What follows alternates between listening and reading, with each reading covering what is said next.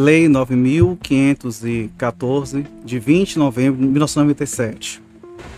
Dispõe sobre o sistema financeiro imobiliário, institui a alienação fiduciária sobre coisa de coisa imóvel e dá outras providências. O Presidente da República faz saber, Congresso Nacional decreta e ou sanciona a seguinte lei. Capítulo 1 do Sistema de Financiamento Imobiliário. Seção 1 da Finalidade. O Sistema de Financiamento Imobiliário, SFI, tem por finalidade promover o financiamento imobiliário em geral, segundo condições compatíveis com, a, com as da formação dos fundos respectivos.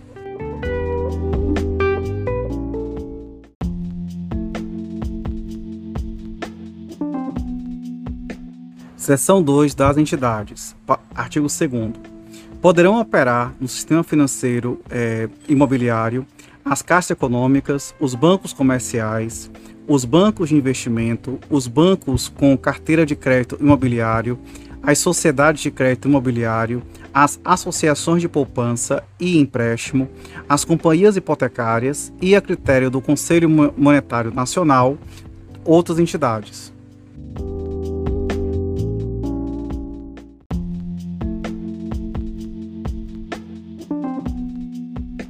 Artigo 3 As companhias securitizadoras de créditos imobiliários, instituições não financeiras constituídas sob a, sob a forma de sociedades por ações, terão por finalidade a aquisição e securitização desses créditos e a emissão e colocação no mercado financeiro de certificados de recebíveis imobiliários, poder emitir outros títulos de crédito realizar negócios e prestar serviços compatíveis com as sua, suas finalidades, atividades, perdão.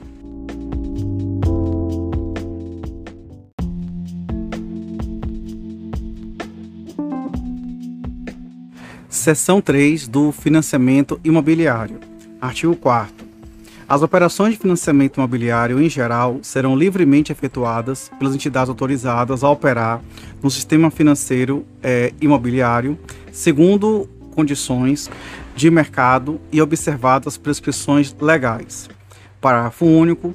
Nas operações de que trata este artigo, poderão ser empregados recursos provenientes da captação dos mercados financeiro e de valores mobiliários de acordo com a legislação pertinente.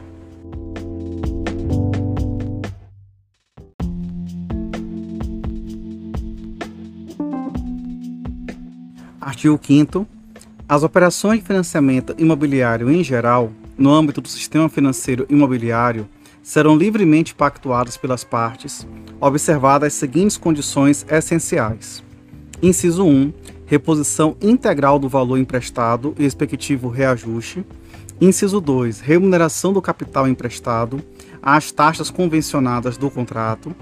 Inciso 3. Capitalização dos juros. Inciso 4. Contratação pelos tomadores de financiamento de seguros contra os riscos de morte e invalidez permanente. Parágrafo 1.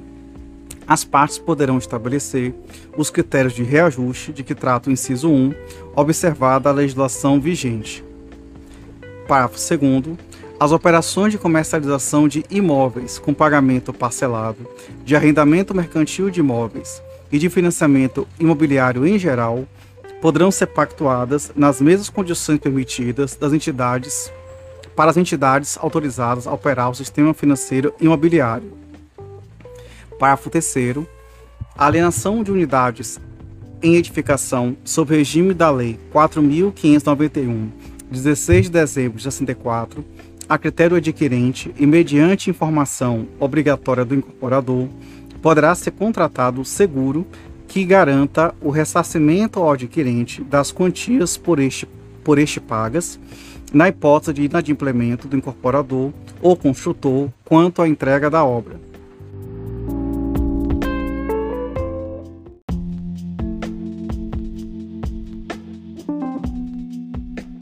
Seção 4 do Certificado de Recebíveis Imobiliários. Artigo 6 o Certificado de Recebíveis Imobiliários, CRI, é o título de crédito nominativo de livre negociação, lastreado em créditos imobiliários e constitui promessa de pagamento em dinheiro. Parágrafo único. O CRI é de emissão exclusiva das companhias securitizadoras.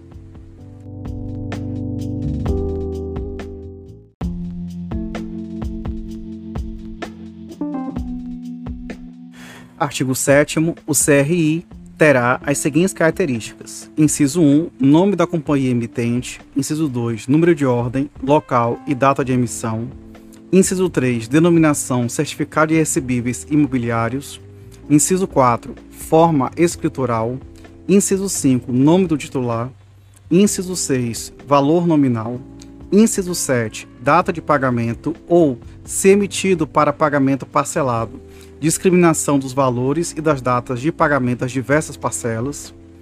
Inciso 8. Taxa de juros, fixa ou flutuante, e datas de sua exigibilidade, admitida a capitalização. Inciso 9. Cláusula de reajuste, observada a legislação pertinente. Inciso 10. Lugar de pagamento. Inciso 11. Identificação do termo de securitização de créditos que lhe tenha dado origem. Parágrafo 1 o registro e a negociação do CRI far-se-ão por meio de sistema centralizado de custódia e liquidação financeira de títulos privados. Parágrafo 2 o CRI poderá ter, conforme dispuser o termo de securitização de créditos, garantia flutuante que lhe assegurará o privilégio geral sobre o ativo da companhia securitizadora, mas não impedirá a negociação dos bens que compõem esse ativo.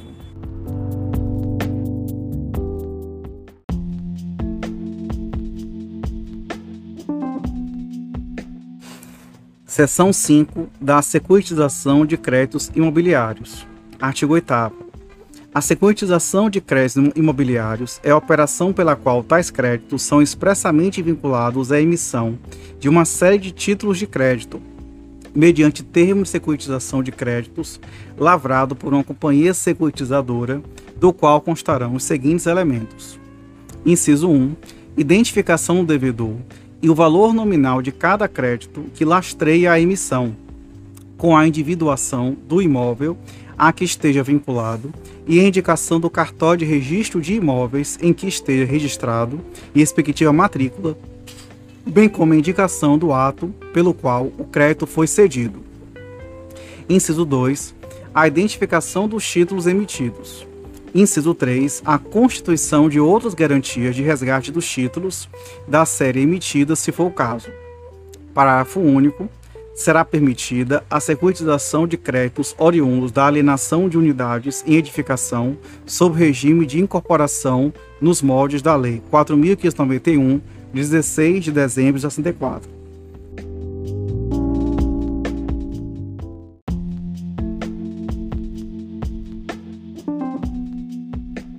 Seção 6 do regime fiduciário. Artigo 9. A companhia securitizadora poderá instituir regime fiduciário sobre os créditos imobiliários, a fim de lastrear a emissão dos certificados de recebíveis imobiliários, sendo o agente fiduciário uma instituição financeira ou companhia autorizada para esse fim pelo Banco Central e beneficiários os adquirentes dos títulos lastreados dos recebíveis objeto deste regime.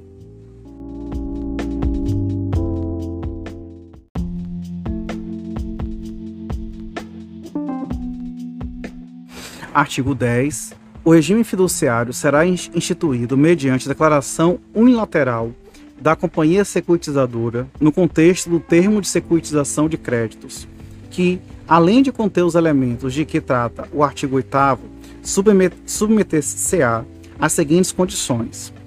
Inciso 1. Constituição do regime fiduciário sobre os créditos que lastreia a emissão. Inciso 2. A constituição de patrimônio separado e integrado pela totalidade dos créditos submetidos ao regime fiduciário que lastreie a emissão. Inciso 3. A afetação dos créditos com lastro, como lastro da emissão da respectiva série de títulos. Inciso 4. A nomeação do agente fiduciário, com a definição de seus deveres, responsabilidades e remuneração, bem como as hipóteses, condições e forma de sua destituição ou substituição e as demais condições de sua atuação. Inciso 5. A forma de liquidação do patrimônio separado. Parágrafo único. O termo de securitização de créditos em que seja instituído o regime fiduciário será averbado nos registros de imóveis em que estejam matriculados os respectivos imóveis.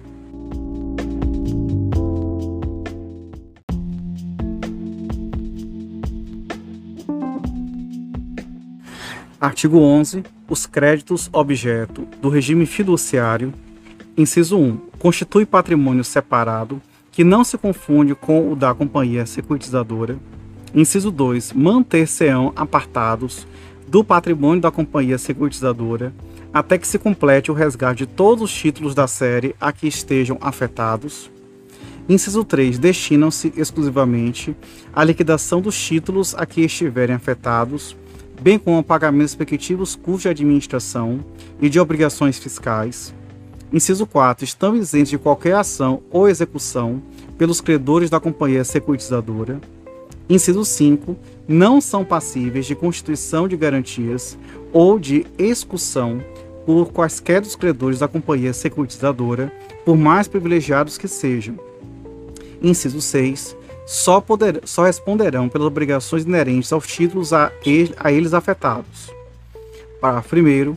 No termo de securitização de créditos, poderá ser conferido aos beneficiários e demais credores do patrimônio separado, se este se tornar insuficiente, o direito de haverem seus créditos contra o patrimônio da companhia securitizadora. Parágrafo 2. Uma vez assegurado o direito de que trata o parágrafo anterior, a companhia securitizadora, sempre que se verificar insuficiência do patrimônio separado, promoverá a respectiva recomposição mediante aditivo ao termo de securitização de créditos, nele incluindo outros créditos imobiliários, com observância dos requisitos previstos nesta seção. Parágrafo 3 a realização dos direitos dos beneficiários limitar-se-á aos créditos imobiliários integrantes do patrimônio separado, salvo se tiverem sido constituídas garantias adicionais por terceiros.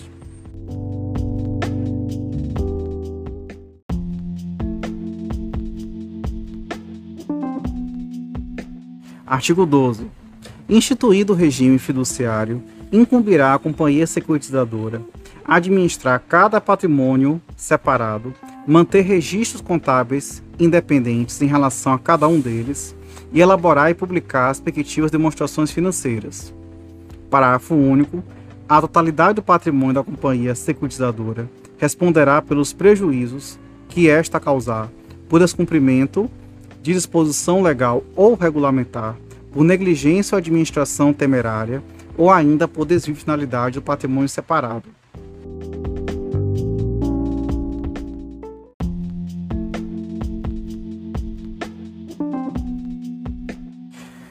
Artigo 13. Ao agente fiduciário são conferidos poderes gerais de representação da comunhão dos beneficiários, inclusive os de receber e da quitação, incumbindo-lhe. Inciso 1. Zelar pela proteção dos direitos e interesses dos beneficiários, acompanhando a atuação da companhia securitizadora na administração do patrimônio separado, Inciso 2. Adotar as medidas judiciais ou extrajudiciais necessárias à defesa dos interesses dos beneficiários, bem como a realização dos créditos afetados ao patrimônio separado, caso a companhia securitizadora não o faça. Inciso 3. Exercer, na hipótese de insolvência da companhia securitizadora, a administração do patrimônio separado. Inciso 4. Promover, na forma em que dispuser o termo de securitização de créditos, a liquidação do patrimônio separado. Inciso 5. Executar os demais encargos que lhe forem atribuídos no, no termo de securitização dos créditos. Parágrafo 1. O agente fiduciário responderá pelos prejuízos que causar por descumprimento de disposição legal ou regulamentar, por negligência ou administração temerária Parágrafo 2 aplicam-se ao agente fiduciário os mesmos requisitos e incompatibilidades impostos pelo artigo 66 da Lei 6.404, de 15 de dezembro de 76.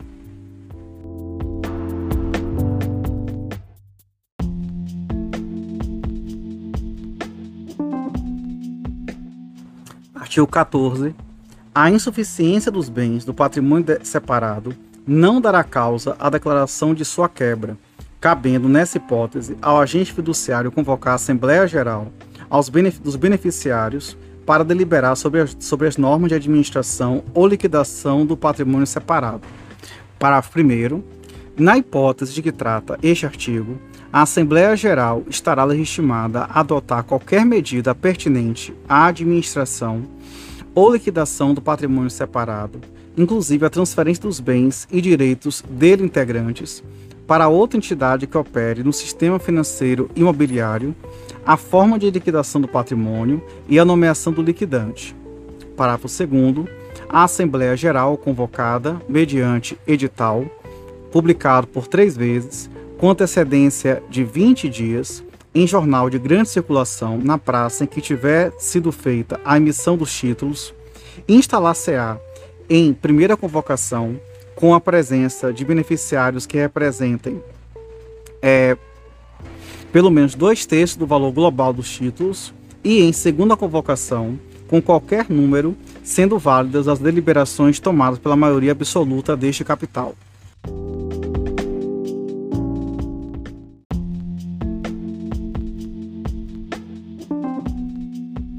Artigo 15 no caso de insolvência da companhia securitizadora, o agente fiduciário assumirá imediatamente a custódia e administração dos créditos imobiliários integrantes do patrimônio separado e convocará a Assembleia Geral dos Beneficiários para deliberar sobre a forma de administração, observados os requisitos estabelecidos no parágrafo 2 do artigo 14.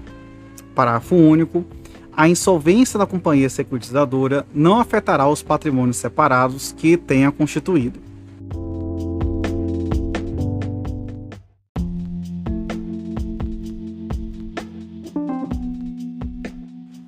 Artigo 16. Extinguir-se-á o regime fiduciário de que trata esta seção pelo implemento das condições a que esteja submetido, na conformidade do termo de securitização de créditos que tem instituído Parágrafo 1.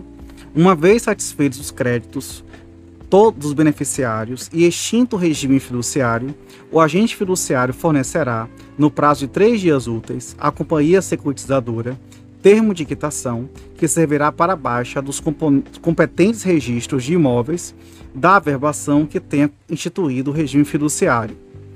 Parágrafo 2 a baixa de que trata o parágrafo anterior importará na reintegração ao patrimônio comum da companhia securitizadora dos recebíveis imobiliários que sobejarem. Parágrafo 3 os emolumentos devidos aos cartões de imóveis para cancelamento do regime fiduciário e das garantias reais existentes serão cobrados como ato único.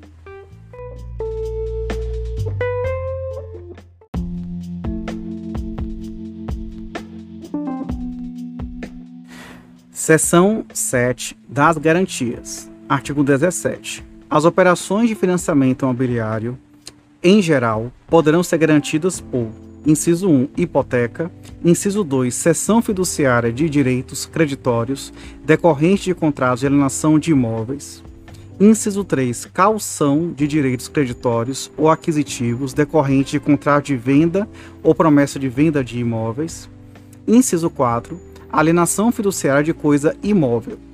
Parágrafo 1 as garantias a que se refere os incisos 2, 3 e 4 deste artigo constituem direito real sobre os respectivos objetos. Parágrafo 2 aplicam-se à calção dos, dos creditórios a que se refere o inciso 3 deste artigo as disposições dos artigos 789 a 795 do Código Civil.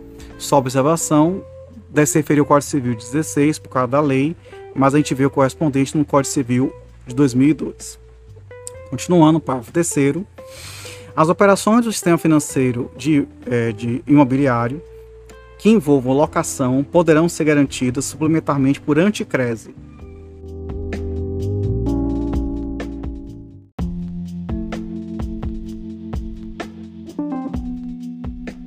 Artigo 18.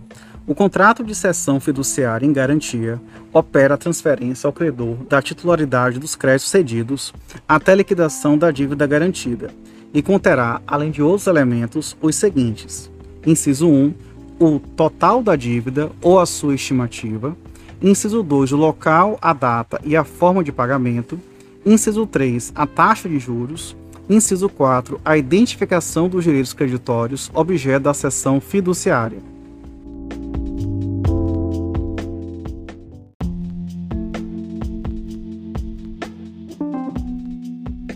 Artigo 19.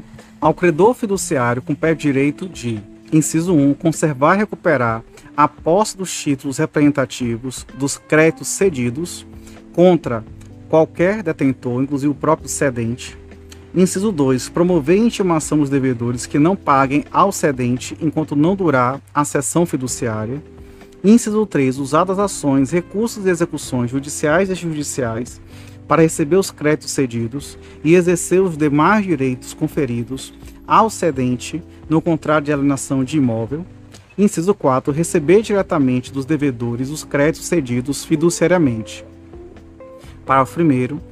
As importâncias recebidas na forma do inciso 4 deste artigo, depois deduzidas as despesas de cobrança e de administração, serão creditadas ao devedor cedente na operação objeto da sessão fiduciária até final liquidação da dívida e encargos, responsabilizando-se o credor fiduciário perante o cedente como depositário pelo que receber além do que lhe devia. Parágrafo 2 se as importâncias recebidas a que se refere o parágrafo anterior não bastarem para o pagamento integral da dívida e seus encargos, bem como das despesas de cobrança e de administração daqueles créditos, o devedor continuará obrigado a resgatar o saldo remanescente das condições convencionadas no contrato.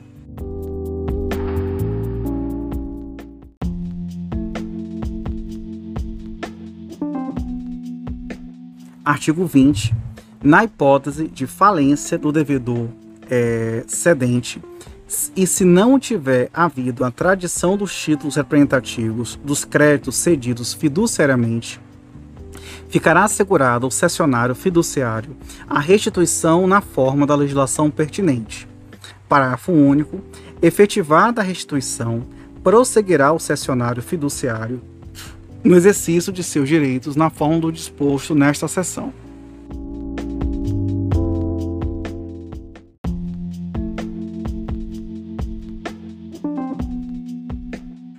Artigo 21. São suscetíveis de calção, desde que transmissíveis, os direitos aquisitivos sobre imóvel, ainda que em construção.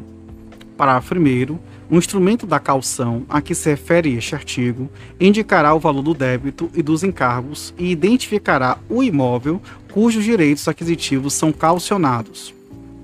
Parágrafo 2. Referindo-se à calção a direitos aquisitivos de promessa de compra e venda, cujo preço ainda não tenha sido integralizado, poderá o credor calcionário, sobrevindo à mora do promissário comprador, promover a execução do seu crédito ou efetivar, sob protesto, o pagamento do saldo da promessa. Parágrafo 3 se nos termos do disposto no parágrafo anterior, o credor efetuar o pagamento, o pagamento, o valor pago com todos os seus acessórios e eventuais penalidades será adicionado à dívida garantida pela calção, ressalvado ao credor o direito de executar, desde logo, o devedor, inclusive pela parcela da dívida assim acrescida.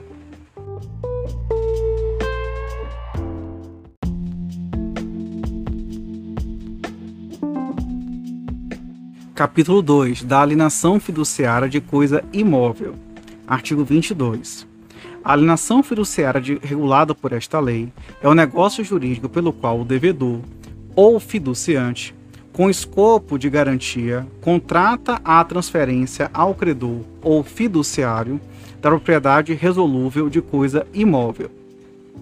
Parágrafo 1 a alienação fiduciária poderá ser contratada por pessoa física ou jurídica, não sendo privativo das entidades que operam no sistema financeiro imobiliário, podendo ter como objeto, além da propriedade plena, Inciso 1. Bens enfitêuticos, hipótese que será exigível o pagamento do laudêmio se houver a consolidação do domínio útil no fiduciário.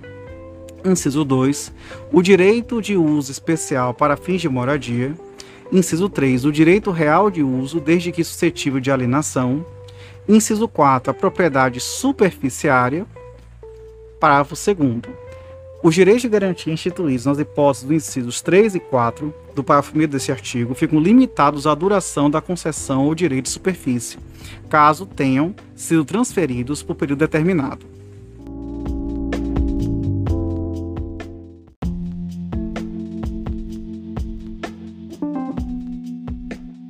Artigo 23. Constitui-se a propriedade fiduciária de coisa imóvel mediante registro no competente registro de imóveis do contrato que lhe serve de título. Parágrafo único. Com a constituição da propriedade fiduciária, dá-se o desdobramento da posse, tornando-se o fiduciante possuidor direto e o fiduciário possuidor indireto da coisa imóvel.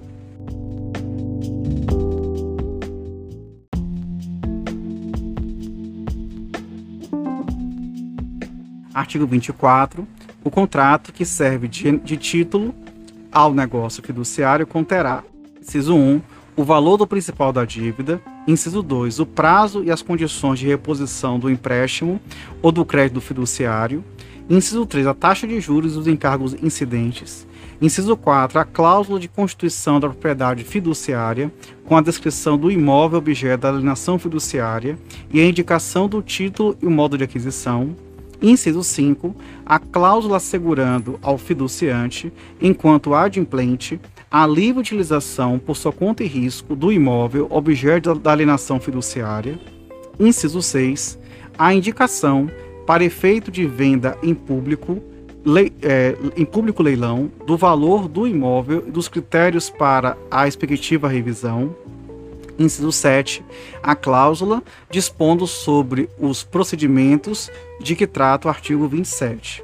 Parágrafo único. Caso o valor do imóvel convencionado pelas partes nos termos do inciso 6 do caput deste artigo seja inferior ao utilizado pelo órgão competente como base de cálculo para apuração do imposto sobre transmissão intervivos, exigível por força da consolidação da propriedade em nome do devedor fiduciário, este último será o valor mínimo para efeito da venda do imóvel no primeiro leilão.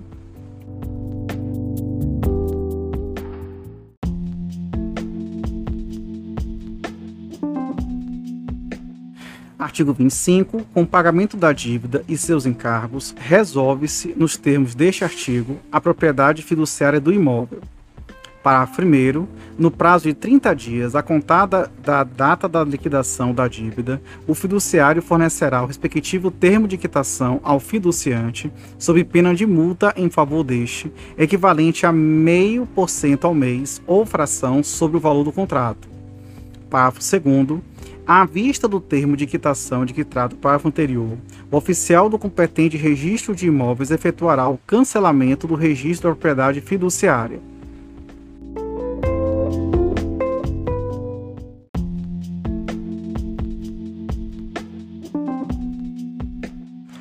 Artigo 26. Vencida e não paga, no todo ou em parte, a dívida e constituído em mora o fiduciante, consolidar-se-á, nos termos deste artigo, a propriedade do imóvel em nome do fiduciário. Parágrafo 1.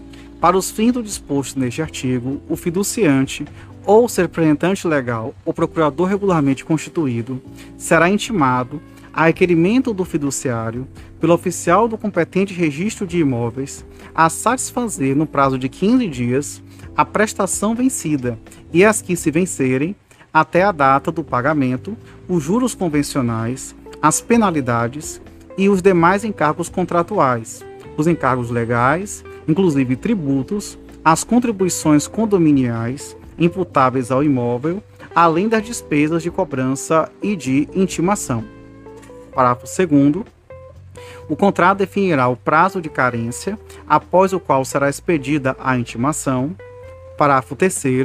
A intimação far-se-á pessoalmente ao fiduciante ou seu representante legal ou procurador regularmente constituído, podendo ser promovida por solicitação do oficial do registro de imóveis, por oficial de registro de títulos de documentos, da comarca da situação do imóvel ou do domicílio de quem deva recebê-la, ou pelo correio com o devido aviso de recebimento. Parágrafo 3a. Quando por duas vezes o oficial de registro de imóveis ou de registro de documentos, ou se eventuário por eles credenciado, houver procurado o intimando em seu domicílio, ou residência sem o encontrar, deverá, havendo suspeita motivada de ocultação, intimar qualquer pessoa da família ou, em sua falta, qualquer vizinho de que, no dia útil imediato, retornará ao imóvel a fim de efetuar a intimação na data que designar, aplicando subsidiariamente o disposto dos artigos 252, 253 e 54 do Código Civil Novo 2015. Parágrafo 3 B.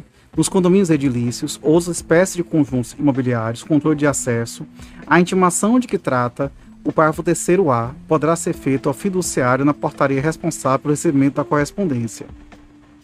Parágrafo 4 quando o fiduciante ou seu cessionário ou seu representante legal procurador encontrasse em local ignorado, incerto ou inacessível, o fato será certificado pelo serventuário encarregado da, da diligência e informado ao oficial de registro de imóveis que, à vista da certidão, promoverá a intimação do edital, publicando, publicado durante três dias, pelo menos, em um dos jornais de maior circulação local ou noutro de comarca de fácil acesso, se no local não houver imprensa diária. É, contado o prazo para a purgação da mora da data da última publicação do edital. Parágrafo 5 Purgada a mora no registro de imóveis, convalescerá o contrato de alienação fiduciária Parágrafo 6 o oficial de registro de imóveis, nos três dias seguintes à purgação da mora, entregará ao fiduciário as importâncias recebidas deduzidas, a despesa de cobrança e intimação. Parágrafo 7 Decorrido o prazo que trata o parágrafo 1 sem a purgação da mora, o oficial do competente registro de imóveis, certificando esse fato, promoverá a verbação uh, na matrícula do imóvel da consolidação da propriedade em nome do fiduciário, à vista da prova do pagamento por este do imposto de transmissão intervivos e, se for o caso, do laudêmio. Parágrafo 8 o fiduciante pode, com a anuência do fiduciário, dar seu direito eventual ao imóvel em pagamento da dívida, dispensados os procedimentos previstos no artigo 27.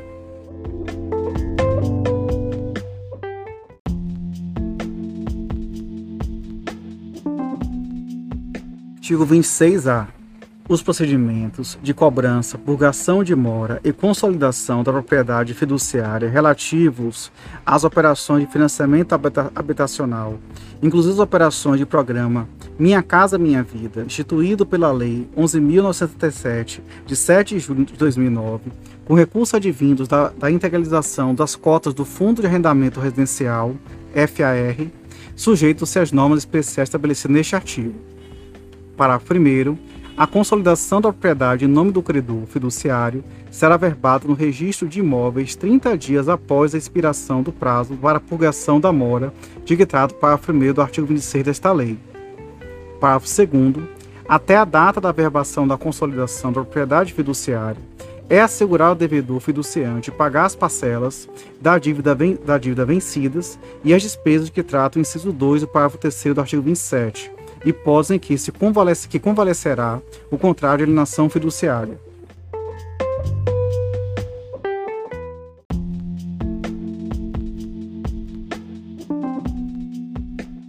Artigo 27. Uma vez consolidada a propriedade em seu nome, o fiduciário, no prazo de 30 dias, contados da data do registro de que trata o parágrafo 7 do artigo anterior, promoverá público leilão para alienação do imóvel parágrafo 1 se no primeiro leilão público o maior lance oferecido for inferior ao valor do imóvel, estipulado na forma do inciso 6 e do parágrafo único do artigo 27, 24 desta lei, será realizado o segundo leilão nos 15 dias seguintes. Parágrafo 2 no segundo leilão, será aceito o maior lance oferecido desde que igual ou superior ao valor da dívida, das despesas dos prêmios de seguro, dos encargos legais, inclusive tributos, e das contribuições condominiais. Parágrafo 2a. Para, para os fins do disposto nos parágrafos 1 e 2 deste artigo, as datas, horários e locais dos leilões serão comunicados ao devedor mediante correspondência dirigida aos endereços constantes no contrato, inclusive o endereço eletrônico. Parágrafo 2b. Após a verbação da consolidação da propriedade fiduciária no patrimônio do credor fiduciário e até a data da realização do segundo leilão, é assegurado ao devedor fiduciante o direito de preferência para adquirir o imóvel por preço correspondente ao valor da dívida, somado aos encargos de despesas que está parágrafo segundo deste artigo, aos valores correspondentes ao imposto de transmissão intervivos e ao laudêmio, se for o caso, pagos para efeito de consolidação da propriedade fiduciária no patrimônio do credor fiduciário e as despesas inerentes ao procedimento de cobrança e leilão, incumbindo também ao devedor fiduciante o pagamento dos encargos tributários das despesas exigíveis para a nova aquisição do imóvel de que trata esse parágrafo, inclusive custos e emolumentos. Parágrafo 3 para os fins do disposto nesse artigo, entende-se por dívida, inciso 1, dívida, o saldo devedor da operação de alienação fiduciária na data do leilão, dele incluídos os juros convencionais, as penalidades e os demais encargos contratuais. Inciso 2. Despesas. A soma das importâncias correspondentes aos encargos e custos de intimação e as necessárias à realização do público leilão, nestas compreendidas as relativas aos anúncios e à comissão do leiloeiro. Parágrafo 4 Nos cinco dias em que se seguir a venda do imóvel do leilão, o credor entregará ao devedor a importância que sobejar, considerando-se nele, nela compreendido o valor da indenização e prefeitorias, pois deduzidos os valores da dívida, despesas e encargos de que traz o parágrafo 2 e 3 fato este que importará em recibo de quitação, não se aplicando o disposto na parte final, artigo 516 do Código Civil, que este artigo é do Código Civil de 16, tá? Vamos lá. Parágrafo 5 se no segundo leilão o maior lance oferecido não for igual ou superior ao valor referido no parágrafo 2, considerar-se a extinta a dívida e exonerado o credor da obrigação de entrar do parágrafo 4. Parágrafo 6. Na hipótese que trata o parágrafo anterior, o credor, no prazo de cinco dias, a contar da data do segundo leilão, dará ao devedor quitação da dívida mediante termo próprio. Parágrafo 7. Se o imóvel estiver locado, a locação poderá ser denunciada com prazo de 30 dias para desocupação, salvo se tiver havido aquiescência por escrito do fiduciário, havendo a denúncia é, ser realizada no prazo de 90 dias a contar da data da consolidação da propriedade do fiduciário, devendo essa condição constar expressamente em cláusula contratual específica, destacando-se das demais por sua apresentação gráfica.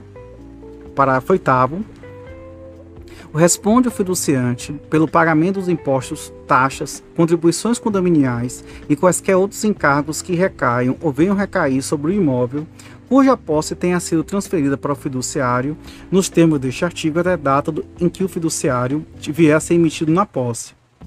Parágrafo 9 o disposto no, no parágrafo 2b deste artigo aplica-se à consolidação da propriedade fiduciária de imóveis no FAR, ligado àquele Minha Casa Minha Vida, na forma prevista na Lei 11.937, de 7 de julho de 2009.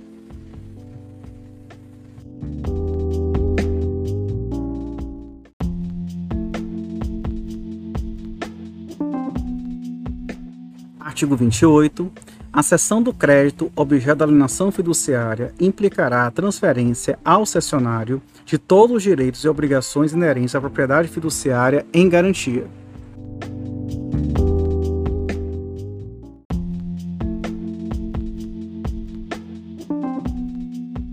Artigo 29.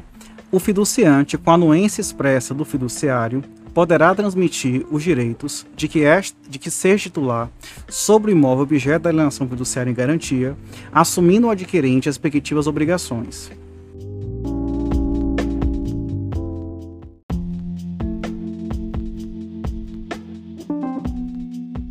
Artigo 30 é assegurada ao fiduciário, seu cessionário ou sucessores, inclusive o adquirente do imóvel por força do público leilão, de que trata os parágrafos 1 e 2 do artigo 27, a integração da posse do imóvel, que será concedida liminarmente para desocupação em 60 dias, desde comprovado na forma do disposto no artigo 26, a consolidação da propriedade em seu nome. Parágrafo único nas operações de financiamento imobiliário, inclusive das operações do programa Minha Casa Minha Vida, instituído pela Lei 11.977, de 7 de julho de 2009, com recursos advindos da integralização das cotas do Fundo de Arrendamento Residencial FAR, Uma vez uh, averbada a consolidação da propriedade fiduciária, as ações judiciais que tenham por objeto controvérsias sobre as, sobre as estipulações contratuais ou os requisitos procedimentais de cobrança e leilão do devedor, excetuada a exigência de notificação do devedor fiduciante, serão resolvidas em perdas e danos, se não, e não obstarão a reintegração de posse que traz esse artigo.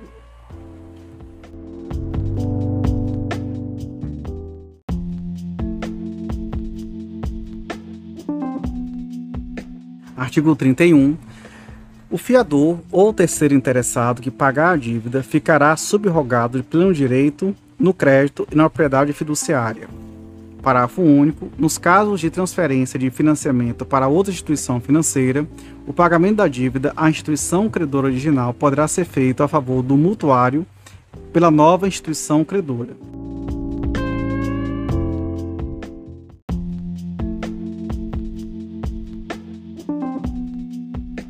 Artigo 32.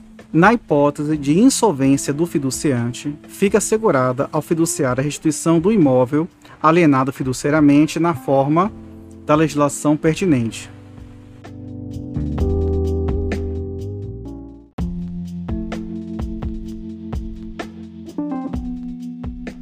Artigo 33. Aplica-se a propriedade fiduciária couber as disposições, bom, de dois artigos aqui do Código Civil 16, tá? 647 e 648.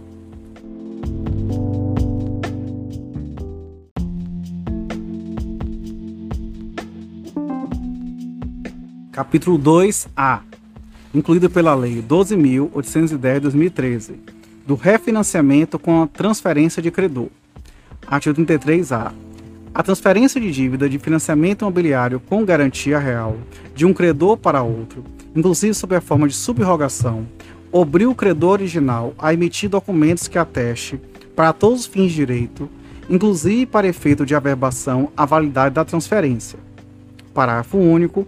A emissão do documento será feita no prazo máximo de dois dias úteis após a quitação da dívida original.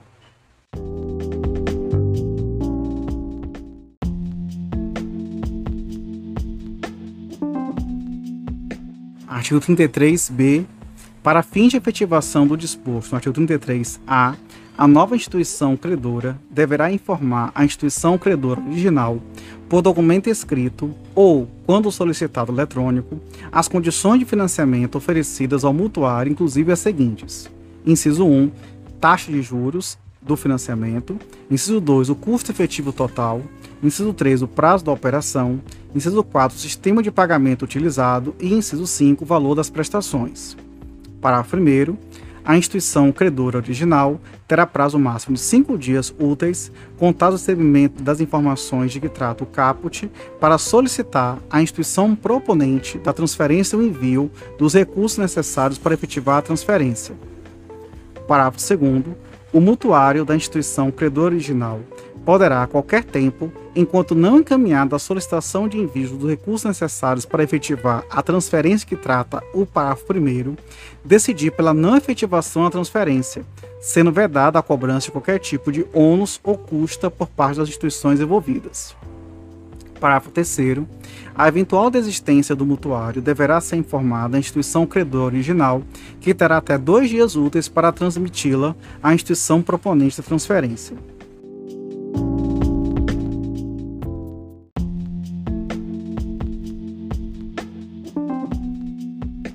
Artigo 33c. O credor original deverá fornecer a terceiro, sempre que formalmente solicitado pelo mutuário, as informações sobre o crédito que se fizerem necessárias para viabilizar a transferência referida no artigo 33A. Parágrafo único. O credor original não poderá realizar ações que impeçam, limitem ou dificultem o fornecimento das informações requeridas na forma do caput.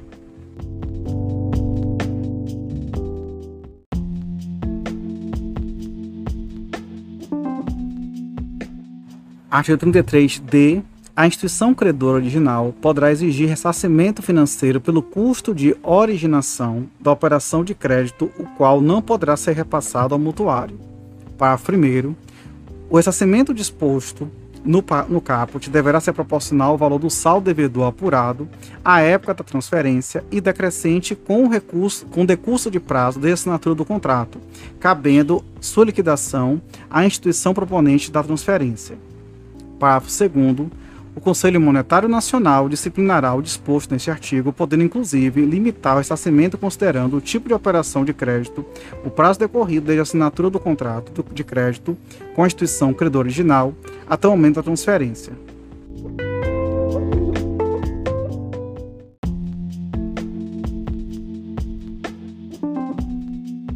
O 33 é o Conselho Monetário Nacional e o Conselho Curador do Fundo de Garantia de Tempo de Serviço, no âmbito de suas respectivas competências, pedirão as instruções que se fizerem necessárias a execução do disposto no parágrafo único do artigo 33, 30, 31 desculpa, e nos artigos 33A a 33D desta lei.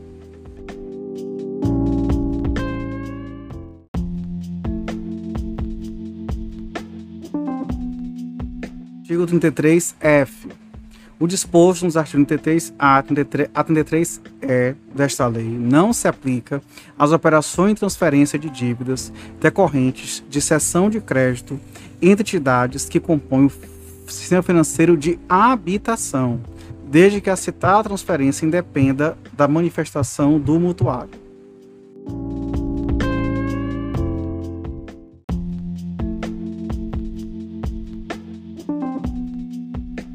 Capítulo 3, posições gerais e finais. Artigo 34. Os contratos relativos ao financiamento imobiliário em geral poderão estipular, entre que litígios ou controvérsias é, entre as partes, sejam dirimidos mediante arbitragem nos termos da lei específica.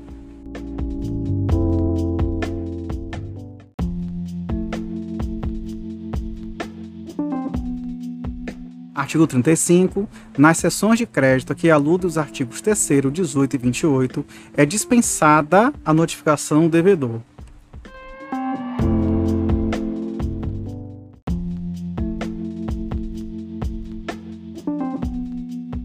Artigo 36. Nos contratos de venda de imóveis a prazo, inclusive alienação fiduciária, de arrendamento mercantil de imóveis, de financiamento imobiliário em geral e dos títulos de que tratam os artigos 6, 7 e 8, admitir-se-á, respeitada a legislação pertinente, a estipulação de cláusula de reajuste e condições e critérios de sua aplicação.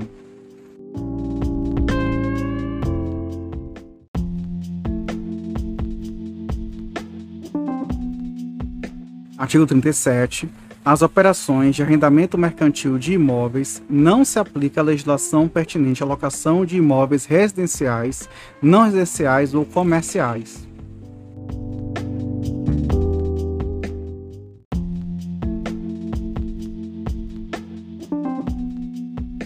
Artigo 37-A.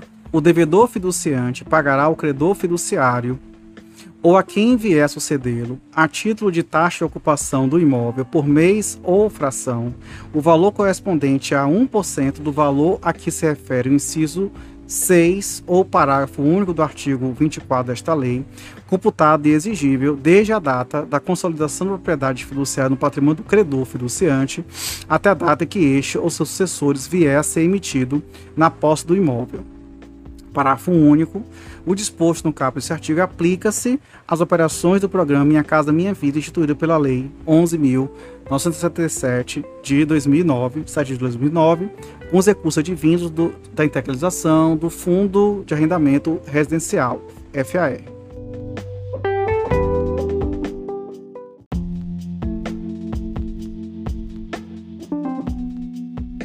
Artigo 37b será considerada ineficaz e sem qualquer efeito perante o fiduciário ou seus sucessores a contratação ou a prorrogação de locação de imóvel alienado fiduciariamente por prazo superior a um ano sem concordância do, por escrito do fiduciário.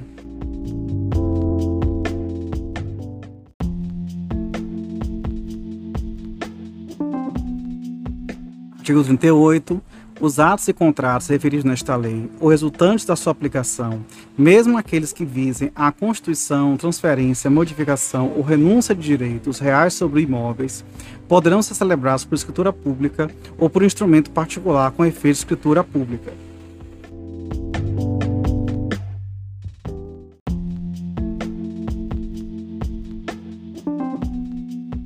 Artigo 39 as operações de crédito compreendidas no sistema de financiamento imobiliário a que se refere esta lei, inciso 1, não se aplicam às, às disposições da Lei 4.380, de 21 de agosto de 64, e demais disposições legais frente ao sistema financeiro de habitação.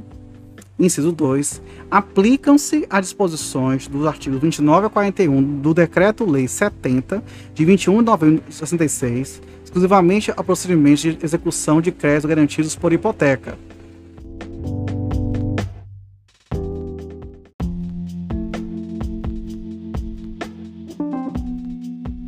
Artigo 40. Os incisos 2, 1 e 2 do artigo 167 da Lei de Registros Públicos passa a vigorar com os seguintes acréscimos e redações.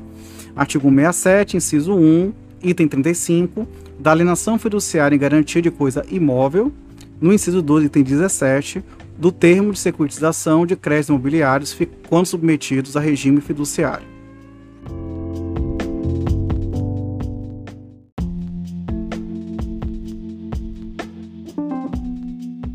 Artigo 41. O Conselho Monetário Nacional poderá regulamentar o disposto nesta lei, inclusive estabelecer prazos mínimos e outras condições para emissão e resgate de CRI e diferenciar tais condições de acordo com o tipo de crédito imobiliário vinculado à emissão e com o qual o indexador adotado contratualmente.